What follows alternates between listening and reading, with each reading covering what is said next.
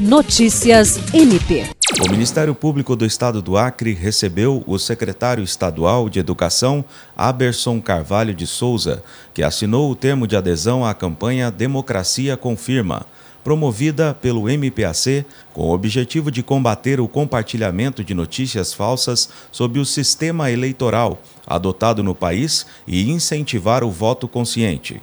A assinatura do termo foi conduzida pelo Procurador-Geral de Justiça Danilo Lovisaro do Nascimento e contou com a presença do Corregedor-Geral Álvaro Luiz Pereira, da Procuradora de Justiça e coordenadora do Centro de Apoio Operacional CAOP de Defesa dos Direitos Humanos e Cidadania, Cátia Rejane de Araújo Rodrigues, e do Secretário-Geral do MPAC, Glaucio Shiroma Oshiro.